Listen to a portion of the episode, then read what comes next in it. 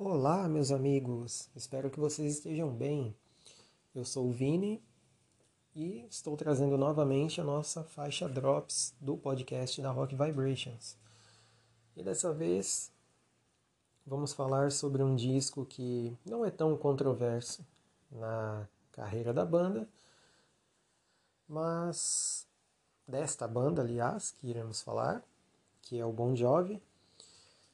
Mas é um disco que dividiu um pouco a opinião de alguns fãs. Afinal, trazer um disco para uma nova década é algo que precisa ser adaptado para o momento ou não? Você deve seguir aquele legado que você construiu brilhantemente e que muitos fãs idolatram. É uma dúvida. A gente sabe que as bandas gostam de inovar, as bandas gostam de tecer algo que está acontecendo no momento. E obviamente nós sabemos que os anos 80 foram muito diferentes dos anos 90 e os anos 2000, os anos 2010 e agora estamos nessa era do 2020, começando infelizmente com esses problemas da pandemia. Então, cada década tem algum marco diferente. Mas obviamente que voltando naquele assunto de saudosistas, a banda pode sim criar um legado e morrer com aquele legado. Como por exemplo, esse DC, Motorhead, que infelizmente já não existe mais. Inclusive o ACDC está para lançar um novo disco, né? o Power Up. Acredito que será um ótimo disco. Lançaram recentemente um novo single excelente. Para quem é fã da banda sabe que estão ali intocáveis, né? Felizmente. E o disco em questão de hoje, que completa 18 anos, lançado em 8 de outubro de 2002, é o Bounce. Um disco que criou uma certa expectativa de alguns, afinal, o disco anterior, lançado em 2000, o Crush, foi um disco que acabou mexendo com muita gente, principalmente pela faixa It's My Life que até hoje é venerada por muitos. Mas é aquele tipo de coisa. Será que realmente precisa mudar ou não mudar? O Bon Jovi precisava realmente mudar o rumo da banda? Enfim, isso é uma questão para os fãs, de fato, né? Assim como eu já disse para alguns fãs de determinadas bandas, e eu já disse aqui em alguns outros episódios do nosso podcast, é que as pessoas devem olhar o disco como uma forma diferente de pensar justamente pela época. No ano 2000, tudo mudou de fato. O álbum Crush, ele trouxe algumas novidades, sim. Mas ao mesmo tempo, as pessoas achavam que desde a época do These Days, que se eu não me engano é 95 ano, para muitos, aliás, esse disco é, é o último da banda, o último que realmente foi relevante. Tem muita gente que nem vai até o Bounce. Mas enfim, eu pelo menos curto até o Have a Nice Day de 2005. Eu acho ele interessante. Tem algum, algumas músicas ali que eu gosto, inclusive a faixa título que para mim marcou um pouco uma época de adolescência. Mas e o Bounce? Realmente ele é um disco que você pode levar adiante, você pode pensar que é um disco interessante? Eu acredito que sim.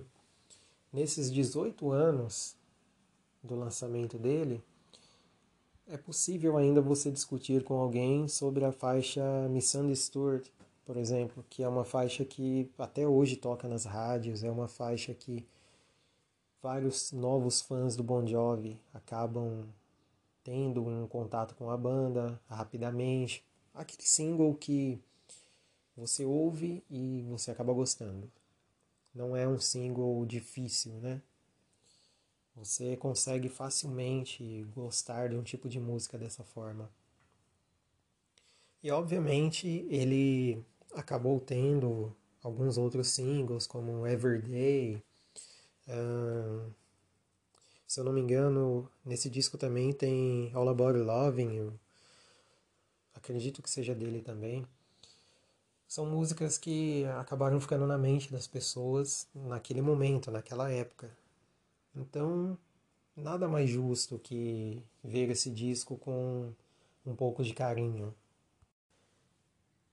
Nós vemos um disco ali que foi muito influenciado pelos atentados do 11 de setembro de 2001, ou seja, pouco tempo antes os atentados aconteceram, né? E isso mexeu com a mente de muitos pelo mundo. Então, ele tem uma temática baseada nisso.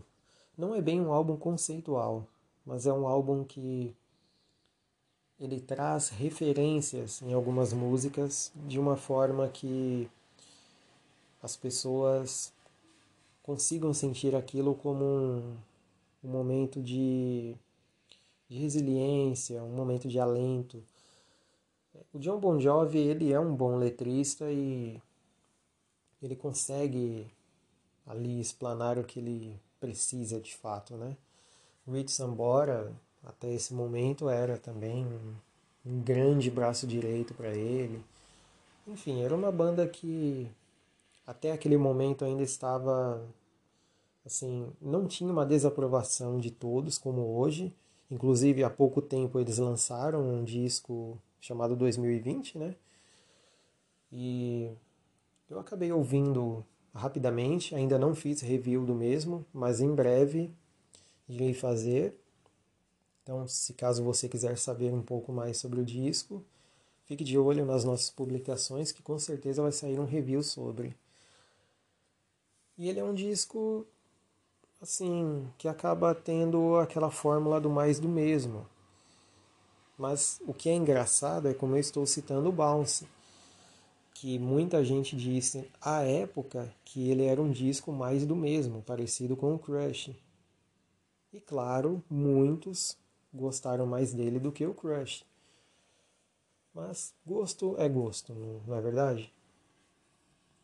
Então, seja por Everyday, que foi uma música muito tocada nos Estados Unidos, ou Misunderstood, que inclusive teve até um, um clipe muito famoso, passou a exaustão nas MTVs pelo mundo, é um disco que ele teve um certo carinho de fato, né? Ele foi gravado na Island Records, que já era uma gravadora um pouco especializada assim em bandas para o lado do hard rock, né? Apesar de muitos acharem que o Bon Jovi não faz hard rock há muitos e muitos anos, tem gente inclusive que diz que o Bon Jovi acabou o hard rock no New Jersey, no final dos anos 80. Mas, né, ele foi gravado ali, naquele Sanctuary 2 Studio, né, que fica em, em, Nova Jersey. Não por acaso acabei de estar o disco, né, New Jersey. E ele teve a produção do Lucas Ebin, se eu não estiver enganado. E claro, né, John Bon Jovi e o Rich Sambora sempre estão nas produções dos discos dos últimos anos ali, né. Rich Sambora nem tanto porque acabou saindo da banda, né e existe uma fanbase muito grande para que ele volte, para que ele consiga fazer algo com a banda e talvez salve aquilo que os fãs realmente querem, né? Muitos, inclusive, acusam o John Bon Jovi de tentar soar ou imitar a carreira do YouTube. Muitos acham que ele está tentando ser um novo YouTube. Eu creio que não. Eu acho que ele só está confortável. Acredito que ele não queira mais se preocupar ele nem precisa de fato. Já é um músico tarimbado, já ganhou o dinheiro que ele poderia ganhar na vida. É o tipo de cara que tem portas abertas em todos os lugares. Ele não precisa mais provar nada para ninguém. Então, o que fica nessa reflexão dos 18 anos de Bounce é que você pode pegar esse disco para ouvir no, na famosa frase de cabo a rabo e tentar curtir hoje em dia. Se você não ouve esse disco há muito tempo, ouça. Ele não tem só esses singles que eu disse. Tem outras faixas ali que são diferentes, são, né? Não são assim tão habituais dos fãs, mas aquela Undivided que abre o álbum por muitos à época, né, em 2002, foi considerado um rockão mesmo. Acharam que a performance do Rich Sambora estava excelente ali. Uh, The Distance é uma faixa interessante que eu acho. Hook Me Up também tem a, o seu valor, a sua qualidade, né? Right Side of Wrong, enfim. Uh, a própria faixa título, ela tem também um, um pouco de, de apelo, assim, né? Mas é claro, é um disco que também foi feito para vender. Caso contrário, não veríamos a felicidade dos músicos em lançar um álbum e terem a certeza de que aquele disco iria vender bem. E vendeu de fato. Não vendeu como os discos anteriores, mas para um nível do Crush, por exemplo, que foi lançado anteriormente, em 2000, era um nível satisfatório e até mesmo satisfatório para depois, com Have a Nice Day em 2005. São discos bem paralelos. Mas, como nós sabemos, depois todo mundo começou a reclamar de demais. E nós sabemos o resultado, né? Eu, nos últimos anos, acabei acompanhando muito resenhas em vários meios de comunicação, seja em revistas, em, enfim, mídias variadas aí que, que a gente conhece, né, no Brasil e algumas de fora também. A maioria, por exemplo, deu nota 1, nota 2, nota 3 para o What About Now de 2013. Então, é para se refletir sim o que anda acontecendo com a banda. É para se refletir o que John Bon Jovi escolheu para sua banda. Mas também é aquilo que eu acabei de dizer. O cara já é consolidado, ele não precisa provar mais nada para ninguém. Então, por que provar novamente? Fica o julgamento do fã. O fã pode pensar o que ele quiser, mas talvez John Bon Jovi esteja apenas acomodado. Chegou a idade para ele, como chega para todos. E é isso. 18 anos de um disco que gerou discussões, mas que eu creio que tenha sobrevivido ao tempo e deixou coisas boas, principalmente para uma geração que nasceu perto dos anos 2000.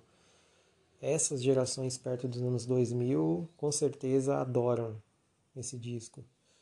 Claro, se for uma geração desculpe, se forem, forem pessoas dessa geração, mas que tenham aprendido um certo saudosismo com os mais velhos, obviamente eles não irão curtir tanto. Mas é isso. Ouçam o Bounce, não só os singles, e tentem refletir o que de fato aconteceu ali para a banda mudar tanto e tantas críticas vierem em seguida ali, tantas críticas que muitos nem quiseram saber do legado da banda anteriormente, simplesmente criticaram afinco. Bom, galera, vou terminar por aqui. Em breve temos mais um episódio, teremos, melhor dizendo. Acredito que no próximo fim de semana teremos um episódio completo, mas claro, sempre que for oportuno, a nossa faixa Drops irá passar por aqui. Inclusive, em breve teremos aí alguns convidados também na faixa Drops, por que não? Afinal, temas não faltam, então por que não exacerbar de uma forma completa ou de uma forma reduzida? Quem ganha são vocês que ouvem. seja por um conteúdo muito extenso, de duas, três horas, ou um conteúdo de apenas 40 minutos, que também é relevante. Não deixem de nos seguir nas redes sociais. Nossa mídia está pelo Instagram, pelo Twitter, pelo Facebook e no nosso blog, onde você encontra todo o nosso conteúdo. Eu sou o Vini e me despeço por aqui. Um grande abraço para vocês e até a nossa próxima faixa Drops ou o nosso episódio completo.